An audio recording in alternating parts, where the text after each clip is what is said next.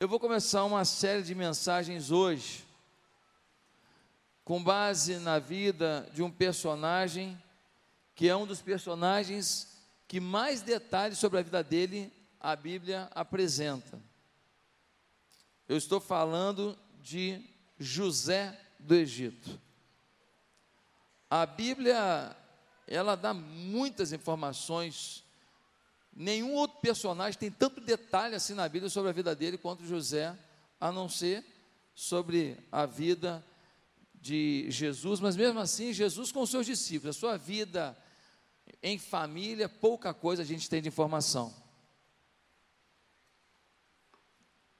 E hoje eu começo essa série, e o título da série é Uma Vida de Superação.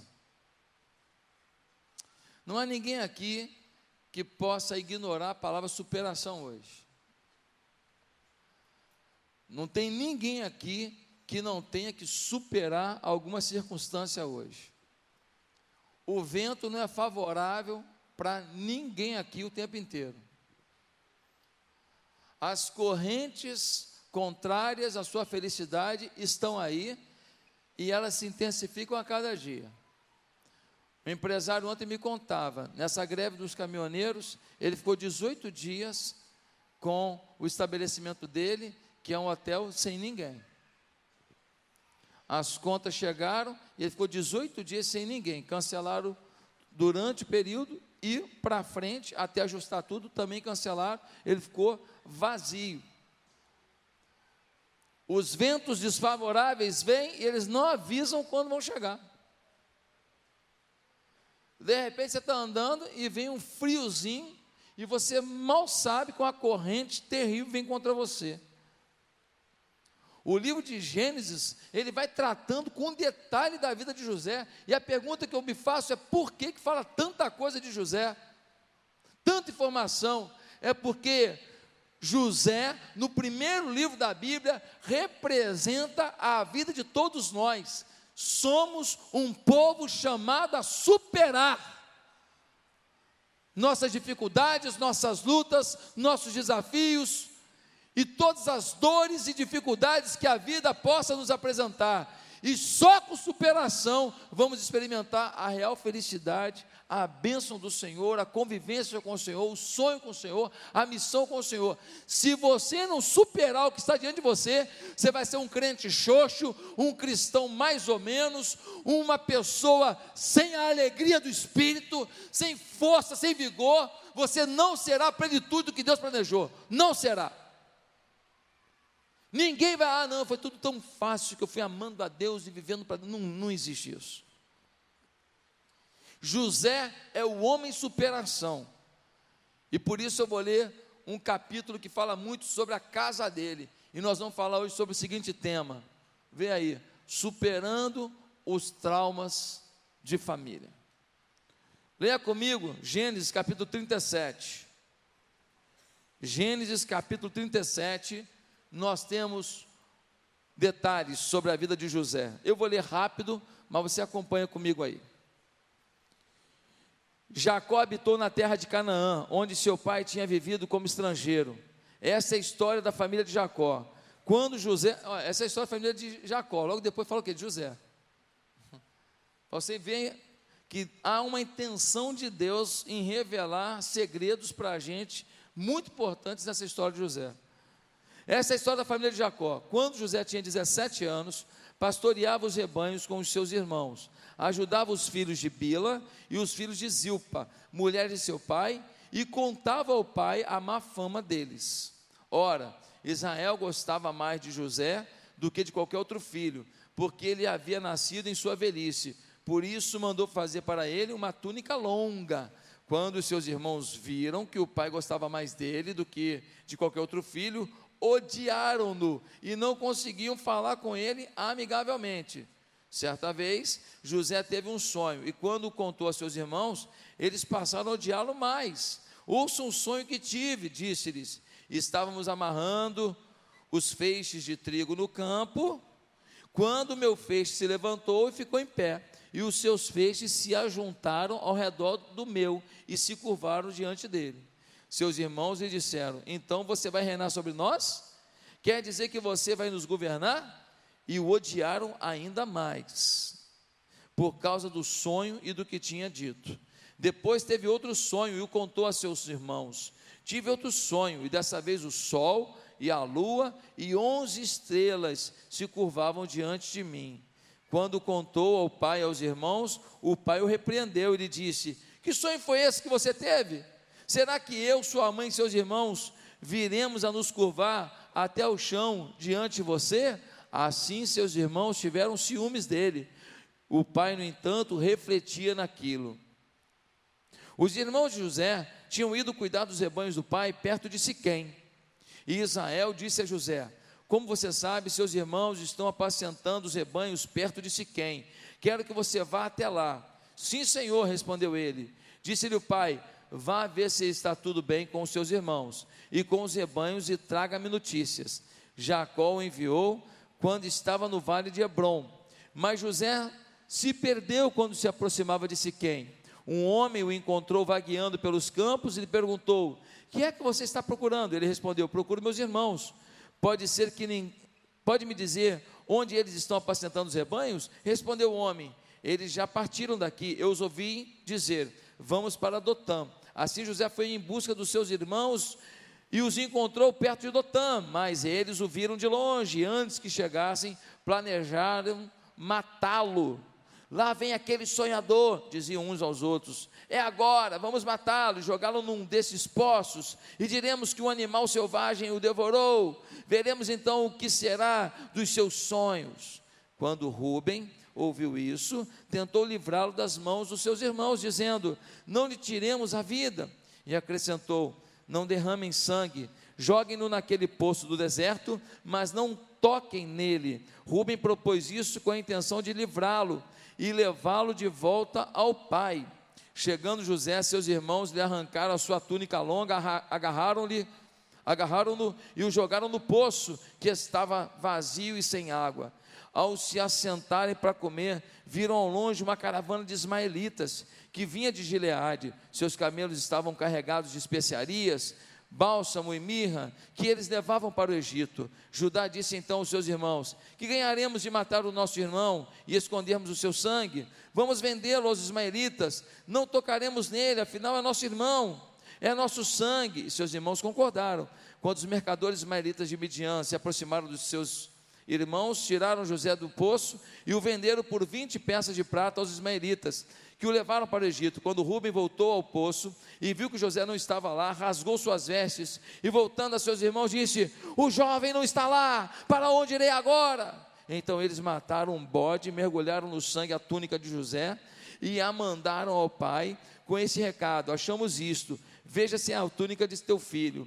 Ele reconheceu e disse: É a túnica de meu filho.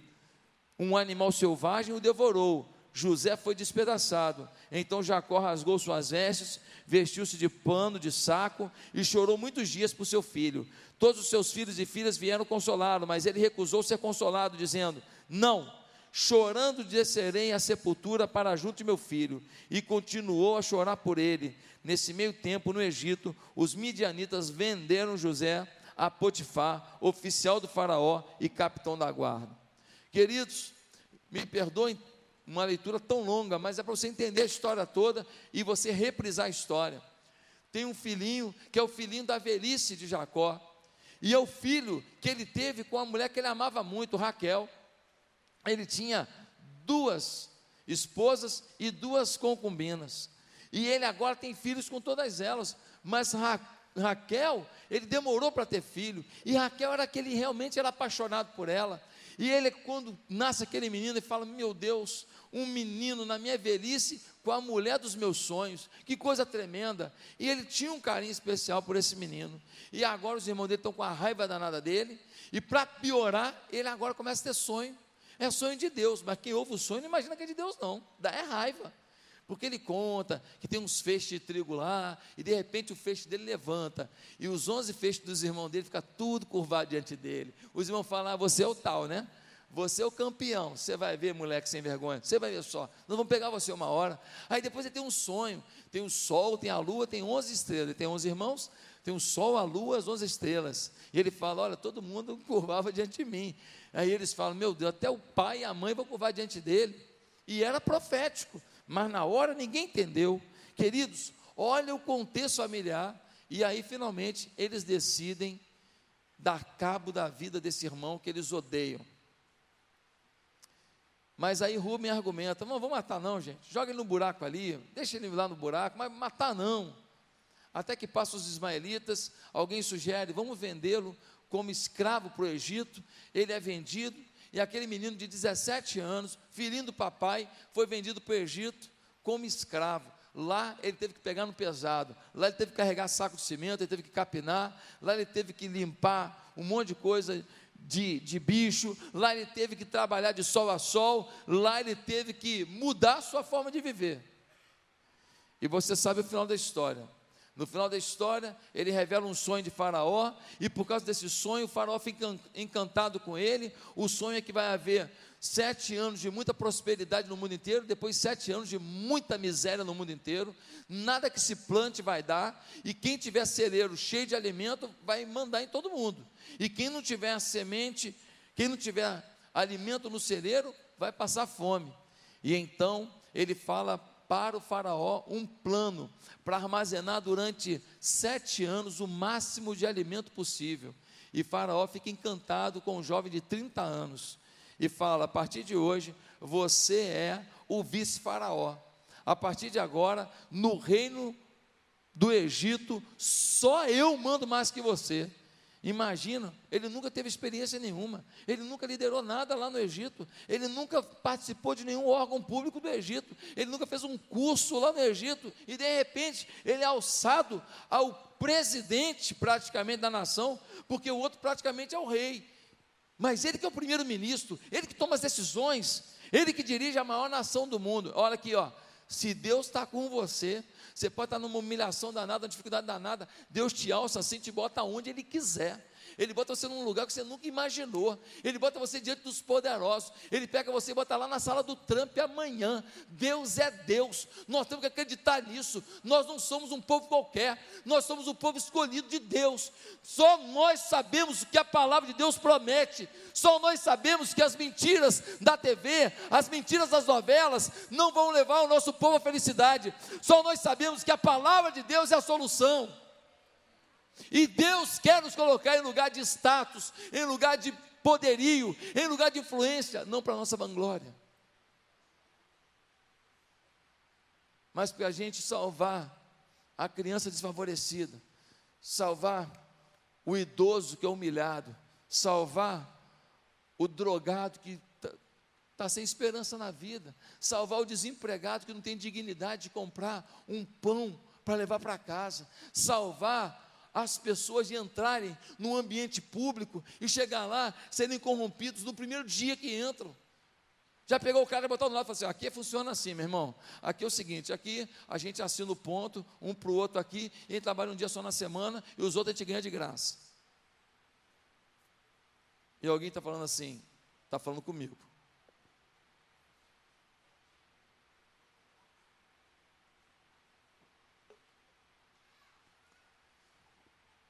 Qual é o contexto familiar de José, gente? Como é que essa família, Jacó, um patriarca, Abraão, Isaac, Jacó, uma família separada por Deus, uma família com um projeto de Deus, de serem benditas todas as famílias da terra a partir deles. Mas qual é o contexto dessa família? Primeiro, é uma família de vários irmãos e várias mães. É um lugar de competitividade. A Lia, que é a filha mais velha de Labão, irmã de Raquel, ela não era tão bonita quanto Raquel e ela não era amada como Raquel, mas ela dava filho para Jacó e ela o tempo inteiro tripudiava de Raquel. Nós lemos que a rivalidade entre elas era tremenda. E hoje, como tem filho tendo que disputar a atenção do segundo casamento, do terceiro casamento, e às vezes os pais não estão atentos a isso. E hoje, como tem irmãos disputando quem extorque mais os pais, quem consegue levar mais vantagem, quem consegue pedir mais um pouco e botar um dinheirinho a mais do pai, quem consegue de alguma maneira ter um benefício que os outros irmãos não tiveram. Infelizmente, nós temos famílias que estão disputando quem se dá bem em cima dos outros e às vezes não estão percebendo. Segundo contexto familiar aqui, é um filho da velhice no versículo 3, nós vemos que ele é um pai com síndrome de avô. Ele é um pai com síndrome de avô. Ele fala: Meu Deus, um filho da minha velhice. Ei, é filho. É filho. Você está tá ainda no, no combate, Jacó. Então é filho, mas não, é um filho da minha velhice. Ele já colocou uma, uma, definição diferente. Esse é o filho que eu esperava. Esse é o filho da minha aposentadoria. Esse é o filho do meu, da, da, da minha premiação. Ei, queridos, como alguém disse, avô é um burro velho que o filho amansou para o neto montar. Aqui está um homem que está falando assim: eu quero ser um pai avô. É um pai avô. Muitas vezes a chegada de um filho é um novo ânimo, ah, é um novo ânimo, mas é um novo ânimo que às vezes é desenfreado esse ânimo, às vezes é desajustado esse ânimo, às vezes ficou um tempão sem filho, aí vem um temporão, e aí tudo, tudo esse pode, esse faz qualquer coisa, e não é assim. Nós vemos uma terceira coisa aqui nessa família, aqui tem favoritismo. Jacó, ele está paparicando demais. Diz o texto que ele dá uma túnica bonita e comprida. Gente, quem trabalha na roça não pode ter manga comprida, não, hein? Na roça, ó, ó, cortadinha aqui, ó, bíceps para fora, meu filho. Ei, na roça, ó, capinando, ó, ó, ventilação aberta. Ventilação aberta, meu filho. Não, ele está com túnica comprida já é para não trabalhar. O pai está falando: o meu queridinho, ele não é o caçula, tem um outro irmão dele, tem Benjamim, mas ele é o quase caçula e ele não trabalha, ele é manguinha comprida.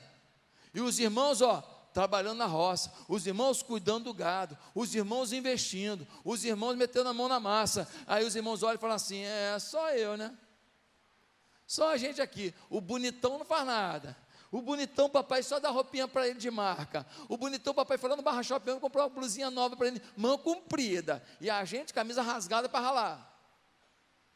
Não dá certo. É o que está acontecendo aqui. É um contexto que vai gerar o quê? Vai gerar profundo favoritismo e ódio. O filho perde a visão da responsabilidade. Essa semana foi muito legal lá em casa, porque eu tirei o cartão dos dois foi uma benção. Falei, ó, tem isso aqui, vive com isso aí. Está aqui, ó, a merenda, está aqui o, o transporte. Por quê? Porque é muito legal, tenho certeza que eles vão levar merenda de casa para economizar. Tenho certeza que vão fazer algumas coisas e eles vão aprender o que é administrar. Que quando meu pai não tinha, dava só o que podia, o que eu fazia? Eu me virava para economizar. Eu me virava para poder pra depois comprar aquele negócio que eu queria para ir no fliperama. Então, a gente dava um jeito, dá um jeito. Então, falei, olha, para o bem de vocês, vocês vão amar isso, nós vamos amar sim, vamos. Vocês vão adorar isso. E é uma forma de vocês agora começarem a gerenciar dinheiro com mais, é, com mais esperteza, com mais inteligência. Gente, qual é o contexto aqui? É um filho muito aguardado pela mãe. Raquel era estéreo. Imagina quando esse menino nasceu. Imagina quando esse menino nasceu, ela era estéreo, a, as duas concubinas dando filho toda hora, que nem coelho, coelho. A irmã dela mais velha, que enganou ela para casar com, com Jacó, você sabe da história, deram embebedada lá no Jacó e botaram ele numa sala escura lá. Quando ele consumou o casamento, era, era Lia, não era Raquel. Agora ela querendo engravidar, não conseguia. Agora tem um filho. Imagina como esse menino é paparicado também pela mãe. Como é que é o ambiente aqui? O ambiente aqui de família de um pai passivo. Um pai passivo. Gente, olha o que aconteceu com com esse pai chamado Jacó. Ele é passivo demais. Você tem ideia? Alguns capítulos antes, uma filha dele chamada Diná, ela é estuprada por um príncipe lá de Siquém. Ela é estuprada. Os irmãos tomam as dores, ficam revoltados. Aí o que eles fizeram? Ah, é? Fizeram isso? Vai ter problema. Aí o pessoal disse: quem não? O, o jovem, ele ama sua irmã, vamos fazer uma aliança. Aí eles falam assim: então tá, então vocês vão ter que circuncidar, que nem a gente, cortar o prepúcio lá do órgão genital masculino, e aí vocês fazendo isso, vocês vão estar igualzinho a gente, vocês vão estar na nossa aliança. Os caras acreditaram. Só que quando um homem adulto faz uma circuncisão, só a graça, irmão. Ficou todo mundo enfraquecido. Eles foram lá e mataram todo mundo. Aí o Jacó não ficou chateado que a filha foi deflorada, não, que a filha foi estuprada, não. O Jacó fica revoltado que agora as nossas alianças com as comunidades vizinhas, as nossas alianças na sociedade. Vê que homem passivo, vê um homem que não tem a sensibilidade na dor da filha. Não estou dizendo que está certo que os, os, filhos fizeram, só estou dizendo que ele está mais preocupado com as alianças do que com uma filha que chora. Homem passivo, homem passivo, ele não percebe que os irmãos odeiam José. Eles não notam que quando José passa, alguém fala: Fala aí, sonhador, teu sonho está chegando. Ele não nota. Ele não percebe que há animosidade. Tanto não nota que ele manda o José fazer o quê? E ver onde que os irmãos estão. Seus irmãos estão trabalhando. Vai lá ver como é que eles estão. Ó, prato cheio para morrer. Ele não nota que o José estava correndo um risco dentro de casa. Ele não percebe que o ódio tomou a situação. É um pai passivo. E eu tenho uma informação para você: pais passivos tendem a favorecer o filho mais fácil de criar. Pais passivos não querem ter a disposição para cuidar de um filho mais difícil. Então o que fazem? Eles priorizam o mais fácil. O favorecimento é natural. Por quê? Porque ele é passivo, ele é ativo. Um pai ativo vai lutar pelo filho difícil, pelo filho mais complexo, pelo filho que te dá trabalho. Ele vai lutar, mas o pai passivo, ele se contenta com aquele que é mais fácil. Queridos, uma mãe, ela ela cegou o seu filho, foi dar uma surra nele e foi dar com um cinto e a fivela bateu no olho e cegou o menino. Tem pai que é passivo. Aí um dia ele pega o que tiver na mão e joga. Aí ele fala assim: "Foi a gota d'água. É que estava muita coisa acumulada, é melhor não acumular. É melhor disciplinar o filho, é melhor disciplinar no dia a dia. Cegou o filho, cegou. E agora? Agora está cego. Pais passivos não notam os riscos que os filhos estão correndo. O menino não conseguia dormir de noite, todo dia, todo dia, com dificuldade de dormir, tendo sonhos horríveis. E aí o Stephen Covey, no seu livro Sete Hábitos das Famílias Altamente Eficazes, ele fala que esse menino de sete anos, vivendo isso, o pai um dia começou a pressionar ele, conversar e pressionar e conversar, e ele começou a contar relatos pornográficos inacreditáveis. O menino de sete anos, o pai falou: nem eu sabia que existia isso. E aí o pai descobriu que o coleguinha da casa de frente tinha transformado o porão da casa num grande, num grande cinema de pornografia. E os coleguinhas iam para lá para assistir pornografia. E esse menino de sete anos estava tendo sonhos horríveis em função das imagens que estava vendo. Um dos cantores mais famosos, um talento inigualável, foi Michael Jackson. Mas uma figura deturpada, uma pessoa de coração totalmente desequilibrado, uma pessoa que foi muito machucada. Ele foi acusado de ter feito atos de pedofilia com o menino, que agora, depois que ele morreu, falou que ele não fez nada. Ele queria brincar com o menino, porque quando ele era pequenininho, cantava no Jackson 5, é, aquele negócio todo, você pegou? Quando ele estava lá no Jackson 5, ele era o caçulinha, e ele era o principal, ele era o melhor dos irmãos. Só que os irmãos já eram maiorzinhos e faziam orgias na frente dele.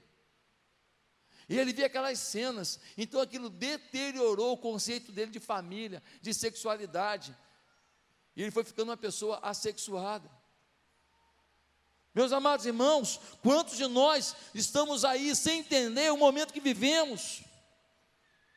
Momento terrível, os casamentos em baixa, cerca de 400 casos dos meninos que nascem hoje é fora de um casamento normal, 400% das crianças que nascem. Eu li isso, falei, deve ser mentira, tomara que seja.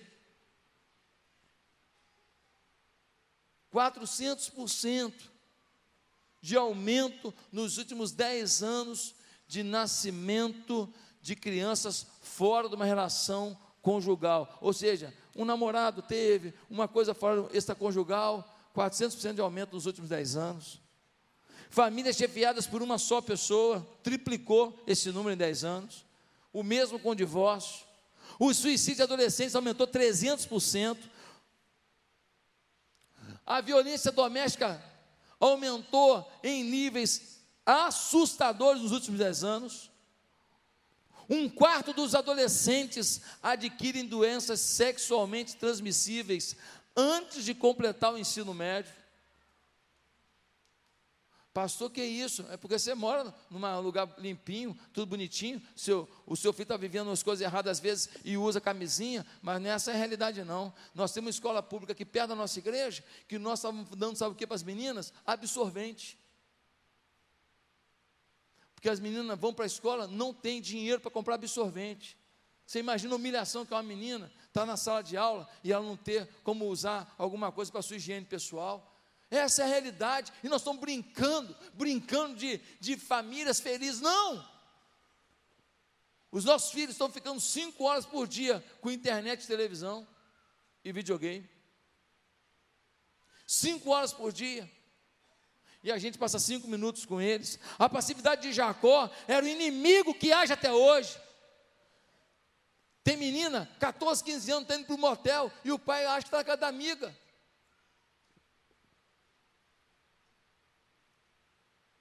Uma coisa é um filho ir fazer uma besteira e você tem que cuidar. Outra coisa é achar que não está fazendo.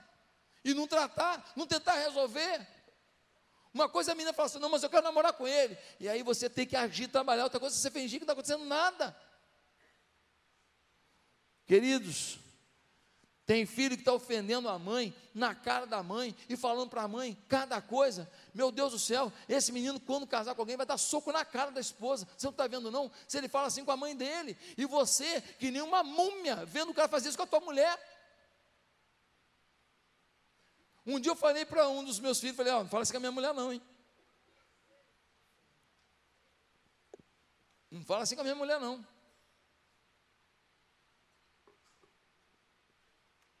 O mundo não vai permitir que eles falem assim com a mulher dos outros. Por que, que fala com a sua? Você não fala nada, eles vão fazer com a mulher do outro. Só que lá vai ter tiro. O que é o ambiente dessa família? Orfandade precoce. No dia que foi nascer Benjamim, quem morreu? Raquel.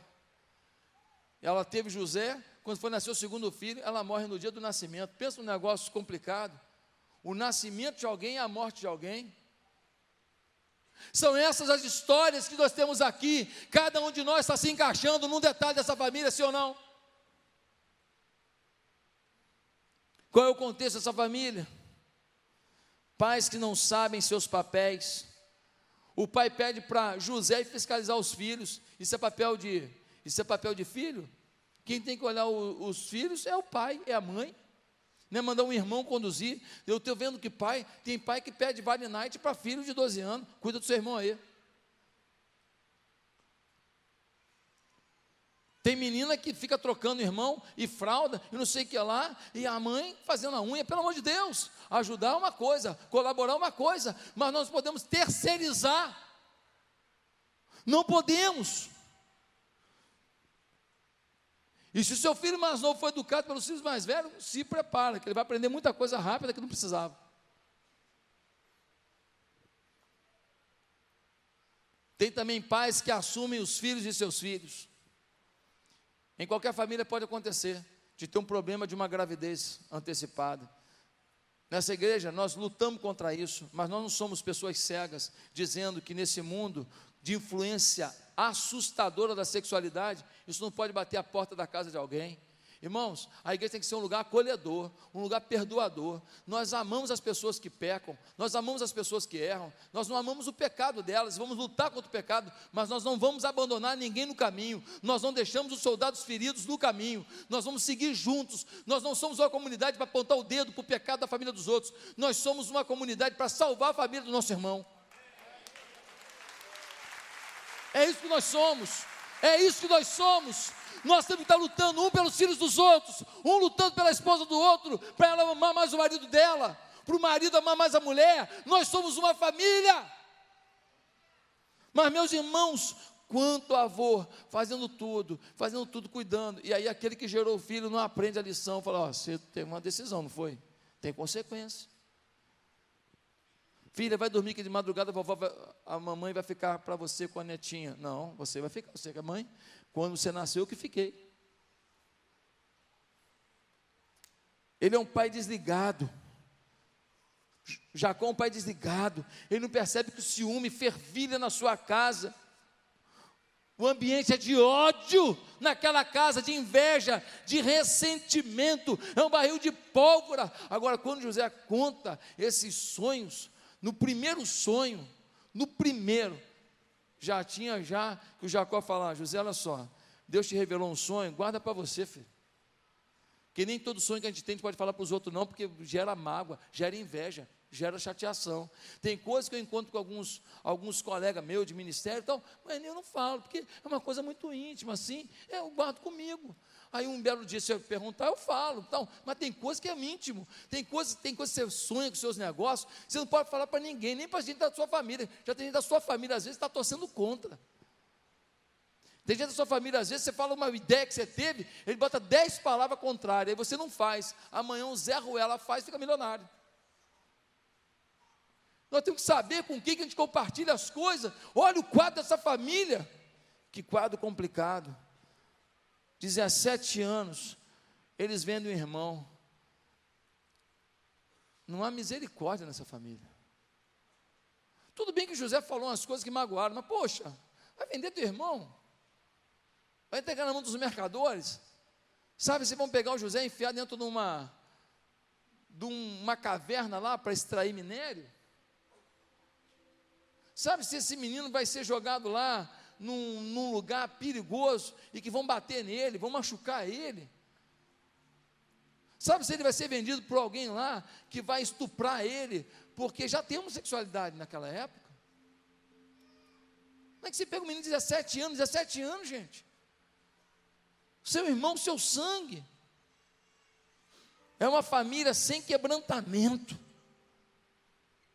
Eles vão lá e vendem o irmão, viram para o pai e falam: pai, pegamos a roupa dele, ó, tá com sangue, pegaram o sangue de um animal e jogaram na roupa. É, ó, essa roupa é do seu filho? É, e pai, a fera comeu seu filho. O pai começa a chorar, eles vão lá consolar, pai, é assim mesmo a vida, tal. O pai fala assim: ó, eu vou chorar até o fim da minha vida. Não, pai, fica assim, não.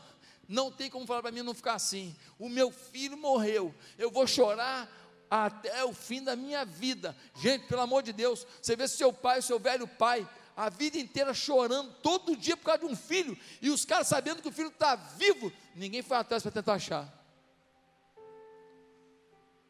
Ninguém foi tentar restaurar. Um bando de gente insensível. Como tem gente insensível na família. Sua mulher está sofrendo, você está insensível. Ah, mas ela tem umas manias dela. Não interessa, ela está sofrendo. Ah, mas meu marido é muito chato, mas eu sei, mas ele precisa que você entenda, que você o ame. Amar não é concordar com tudo que o outro pensa, não, mas é você fazer com que o caminho do outro seja mais fácil. E talvez aceitando uma coisa que não é tão boa. Que coisa terrível, que coisa terrível. O pau quebra de noite. Aí no outro dia, bom dia, querido. Bom dia, querida, meu filho. Pô, você magoou. Você chamou disso, chamou daquilo. Você lembrou de um erro do passado? Não, porque quando você namorou fulano em 2000, você fez coisa errada, 18 anos passaram, ela tem que ouvir pela cara uma coisa errada que aconteceu em 2000, quando nem era sua namorada. Que droga! muita vontade de machucar. Ambiente de mentiras. Talvez a sua casa seja um ambiente de mentiras. Aquela casa só tinha mentira. Meu filho morreu. Imagina o Jacó comentando com um amigo dele, um outro senhorzinho. Pois é, meu filho morreu. Aí os filhos perto aqui ouvindo isso e quieto. É. Morreu? Não morreu, Rubem? É, morreu. Imagina que clima de mentira na casa. Um ambiente de violência. Queriam matar o irmão. Como é que você acha que eles jogaram o irmão num poço? Já, o, o Ô José, poderia você, por obsequio, descer ao poço? Meu irmão, imagina os tapas na orelha. Puff! Imagina os pedala Robinho. E joga ele no poço. Gente! Uma mulher me procurou, me procurou, e ela queria sair do casamento. Eu perguntei se o homem batia nela, ela falou que não. Eu falei, ele é trabalhador? É. Eu falei, ele é crente? É. Ele é mau para os filhos? Não, ele é bom para os filhos. Ele te procura sexualmente, ele tem desejo por você? Nossa! Eu falei, mas ele é ruim com dinheiro, não paga nada nas contas da casa, deixa você sozinha. Não, ele cumpre com as obrigações, ele é um homem presente. Falei, minha filha, segura que tem falta no mercado, pelo amor de Deus. Se anunciar no jornal Dia, vai lotar. Aí sabe o que ela me conta? Que o avô dela estuprou ela durante cinco anos da infância dela. E um dia ela disse não, correu, e ele rasgou a camisolinha dela quando ela fugia. A mãe viu a camisola rasgada, ela com medo de falar que foi o avô falou que ela não gostava daquela camisola. A mãe deu uma surra nela. Eu falei, mas você conseguiu casar? Pastor, eu não lembrava disso. Eu falei, mas você tinha vida sexual com seu marido normal? Ele falou, tinha. O que aconteceu então? Um belo dia, pastor. Um belo dia, quando a gente foi ter um relacionamento íntimo. Quando eu olhei para a cara dele, eu vi meu avô. Tanta coisa para ver, né? Vai ver logo o avô. Ela viu o avô, viu o avô e não conseguia mais ter relacionamento com o marido. E o marido falou assim: Você tem, você tem alguém na rua? Você tem alguém na rua, você está me traindo, dá insegurança. Não, não tem ninguém na rua, você está me desprezando? Não, não estou desprezando. Vou, não, você está achando o quê? Eu sou homem. Eu gosto da fruta. Com, com semente, com tudo. Eu gosto, eu casei porque eu quero sexo com você. Agora você não me quer, eu me sinto desonrado. Olha que situação! E ela queria separar. Agora eu te pergunto: o José era marcado por essas, esses traumas de família, sim ou não? Quem acha que não? Deixa eu te provar que ele era. Ele foi para o Egito com que idade? 17 anos. Ele chega a ser governador do Egito com 30 anos. São 13 anos. Durante sete anos houve prosperidade. Ele não encontra os irmãos. 17 com 13 com 7, 20 anos. Durante a fase de escassez de alimento no mundo, os irmãos dele vão comprar cereal no Egito. E ele reencontra os irmãos que não reconhecem ele.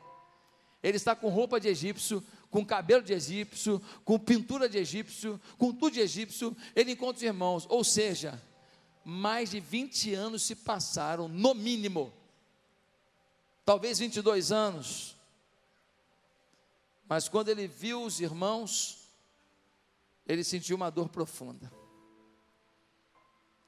E o nome dos filhos de José declaravam como ele viveu esses 20 anos. O nome de um filho é Manassés.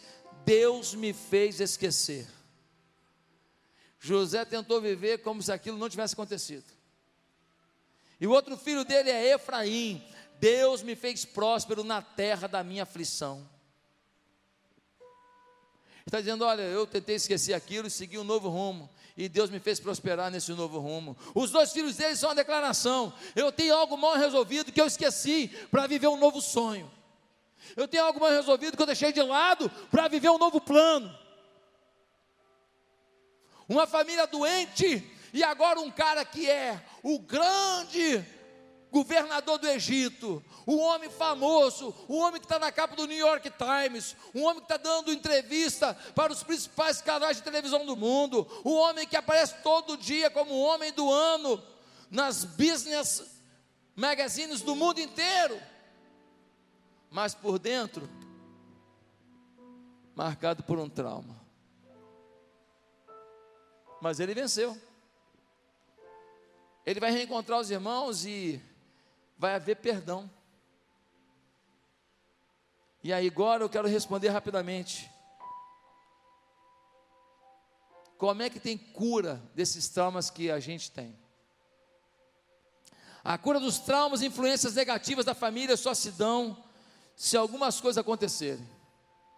Primeiro, quando encaramos a realidade. Enquanto você fingir que não tem, enquanto você declarar que sua vida é Manassés, Deus me fez esquecer, você finge que esqueceu, mas está aí.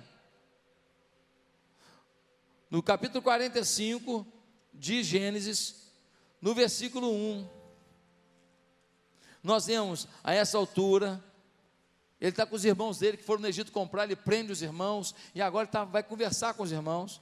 A essa altura, José já não podia mais conter-se diante de todos os que ali estavam.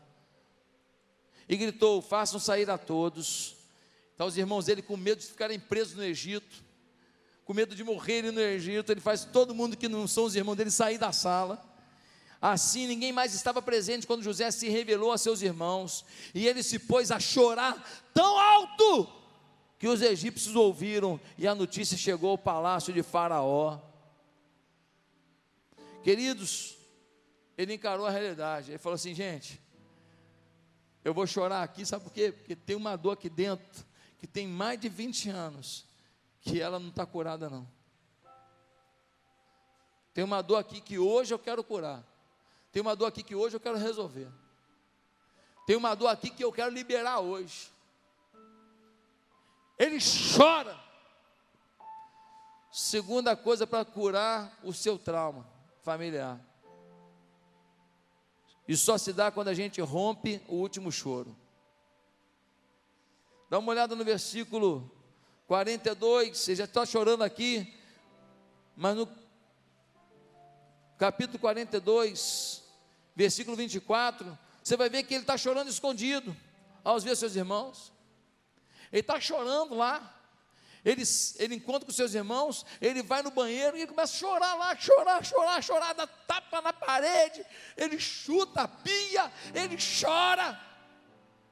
Aí ele volta, lavou o rosto, conversa com os irmãos, ele não se revelou ainda. No capítulo 43, versículo 29 e 30, o irmão dele, caçulinha, o Benjamim, é trazido, que ele obrigou os irmãos mais velhos a trazer Benjamim. O Benjamim vem, quando o Benjamim vem, ele vê o, o, menino que é filho de, por parte de pai e de mãe, o único que não fez nada com ele, o irmãozinho caçula dele, quando ele vê Benjamim, o que, que você acha que acontece? Ele, só um instantinho, como aí, vai para o quarto e chora, chora, de ver o seu irmão e de saber que o seu pai, o seu velho pai está vivo. Mas agora no capítulo 45, ele rompe o último choro. Ele chora, mas chora alto. Ele chora, mas chora de forma extravagante. Ele chora e todo mundo no palácio escuta.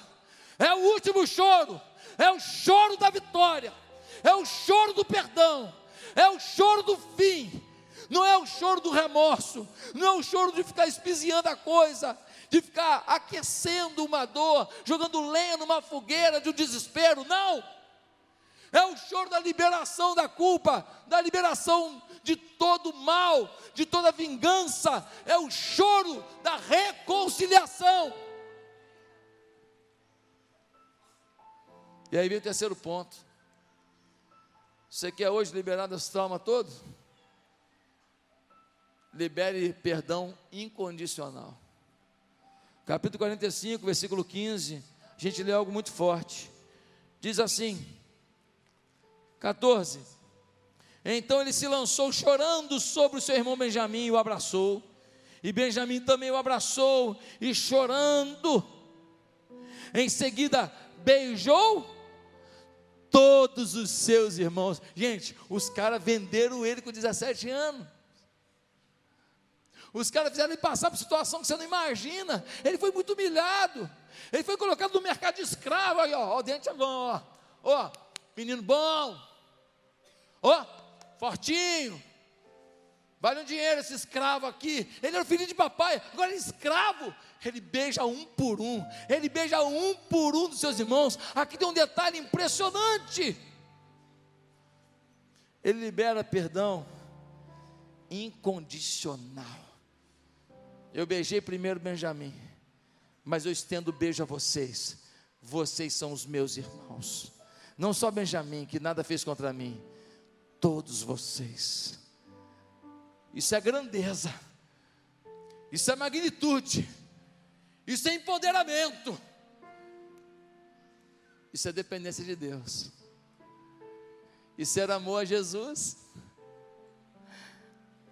isso é temor ao Deus bendito de tanto amor que mandou o seu filho numa cruz morrer por nós, e somos tão pecadores. Quantas coisas fizemos essa semana que mancharam a santidade de Deus, quantas coisas falamos essa semana que mancharam o amor de Deus, quantas coisas realizamos essa semana que não engrandeceram a Deus, mas Ele nos perdoa.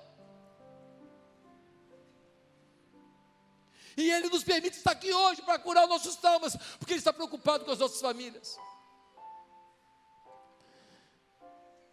Em quarto lugar, só vem a cura dos traumas quando entramos em processos de cura dos relacionamentos familiares. No versículo 10 e 11 do versículo do capítulo 45, nós vemos algo muito lindo. Diz assim: Tu viverás na região de Gozen e ficarás perto de mim tu e os teus filhos, os teus netos, as tuas ovelhas, os teus bois e todos os teus bens, eu te sustentarei ali, porque ainda haverá cinco anos de fome, do contrário, tu e a tua família e todos os teus rebanhos acabarão em miséria. Ele entra em relacionamento, ele fala: Ó, vocês erraram comigo, estão morando em Canaã, se ficar lá vai morrer, tem cinco anos ainda de sofrimento. Tem cinco anos ainda de escassez no mundo. Vem para cá, terra de Gozen, aqui na região é a melhor terra, é a de melhor plantio, é a de melhor colheita, é a de melhor pastagem, é a de melhor tudo. É lá que eu vou colocar vocês, e eu vou cuidar de vocês, e vocês vão viver perto de mim. Eu quero conhecer os meus sobrinhos, eu quero beijar as minhas cunhadas, eu quero abraçar os meus irmãos, eu quero ver as minhas irmãs, eu quero beijar os meus cunhados, eu quero vocês perto de mim. Se você não quiser curar os relacionamentos, se você não quiser salvar os relacionamentos, talvez um trauma nunca seja vencido. Em último lugar, você só vai ter realmente o seu trauma vencido se você desenvolver uma percepção do projeto de Deus por trás da tua dor. Ei, olha para mim, câmeras em mim tudo que você passou na vida. Não que Deus tenha, tenha decidido que isso acontecesse, mas tudo que você passou e passa faz parte de um projeto maior para Deus usar a sua vida para um propósito ainda maior. Não tem dor na tua vida que Deus não viu e falou assim: Eu estou vendo. Mas só está vendo, não vai fazer nada. Eu vou fazer. Talvez não abrandar a tua dor hoje, mas multiplicar o, o teu potencial através dessa dor amanhã. Te levar para um novo patamar de vida através dessa dor amanhã. Olha o que ele vai dizer, e aqui eu estou encerrando, capítulo 45, versículo 4. Ele vai dizer assim: Cheguem mais perto, disse José a seus irmãos. Quando eles se aproximaram, disse-lhes: Eu sou José, seu irmão, aquele que vocês venderam no Egito. Agora não se aflijam nem se recriminem. por terem me vendido para cá, pois foi para salvar vidas que Deus me enviou adiante de vocês. Já houve dois anos de fome na terra, e nos próximos cinco anos não haverá cultivo nem colheita. Mas Deus me enviou à frente de vocês para lhes preservar um remanescente nessa terra e para salvar-lhes a vida com grande livramento. Olha o que ele falou: ó, vocês fizeram coisa errada. Mas Deus permitiu que eu viesse para cá, para eu preparar o caminho para salvar vocês da morte. Porque vocês vão ter mais colheita nenhuma lá. Vem para cá, que aqui tem abundância. Vem para cá que eu cuido de vocês. E os onze se curvaram diante de José. Os feixes se curvaram diante do feixe José. Meus amados irmãos, meus queridos, hoje é dia de cura. Eu sei que o horário avançou. Eu apresentei cada criança, gritei o nome de cada uma e vídeo, me perdoem. Mas quanto vale a cura do seu trauma e da sua família? Cura a sua cabeça agora. Faça uma oração. Pergunte para Deus o que, você tem que esquecer hoje. O que, você tem que hoje nunca mais falar para o seu marido, nunca mais falar para sua esposa, nunca mais falar para sua mãe, nunca mais falar para o seu pai. Pense agora o que você tem que fazer quando chegar em casa. Procurar quem ligar e pedir perdão. Talvez o seu velho pai aprontou com você, fez um monte, mas você não tem paz porque ele é teu pai. E talvez você não fez o que você tem que fazer, ligar, fazer uma visita, mandar um recado dizer: Eu te perdoo porque eu te amo. Você é especial para mim. Hoje Deus quer curar feridas. E as nossas feridas são curadas no ambiente do perdão.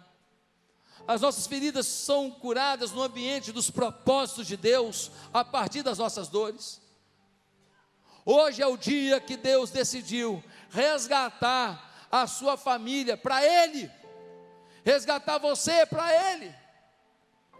E nós não vamos sair daqui entregando de lado nossa família, não. Nós não vamos deixar de lado as curas que nós precisamos, não. Faça uma oração dizendo: Deus, eu quero beijar cada membro da minha família. Eu quero restaurar a minha família. Eu quero salvar a minha família. Cura minhas feridas agora. Não deixe as dores dominar o meu ser, não.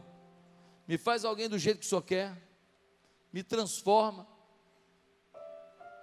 Me dá força para fazer o que eu tenho que fazer. Deus vai te falar o que você tem que fazer. Oremos. Santo Deus, que cada família aqui agora seja transformada no poder do teu espírito. Que cada família aqui agora seja transformada no poder da fé. Que não saia ninguém desse lugar hoje sem liberar perdão incondicional à sua família. Que não saia ninguém desse lugar aqui hoje sem tomar posse de uma visão empreendedora, de uma visão restauradora de uma visão divina para a sua caminhada. E isso passa pelo poder do perdão. Senhor, tu tens propósito nas nossas dores. O Senhor não trabalha apenas nas nossas conquistas, até porque nas conquistas são os momentos que nós menos aprendemos. Eu quero te pedir que as lágrimas que vêm sobre os corações aqui, que sejam trabalhadas e saradas agora no poder de Jesus Cristo. E é no nome dele que nós oramos. Pedindo que esse marido agora seja homem de Deus, consciente dos seus deveres. Que essa mulher agora seja mulher de Deus, consciente que esse marido precisa se sentir valorizado. Que esse menino, essa menina, esse jovem, decida hoje ser um filho, um filho ideal para o seu pai. Às vezes o pai não mereceu Deus, mas quando o filho dá honra, ele é que é restaurado. Ah, Deus, vai restaurando os corações aqui. Os abusos que a vida faz ou fez não serão maiores do que a tua manifestação de glória agora, pois é no nome de Jesus que nós oramos. Amém e amém.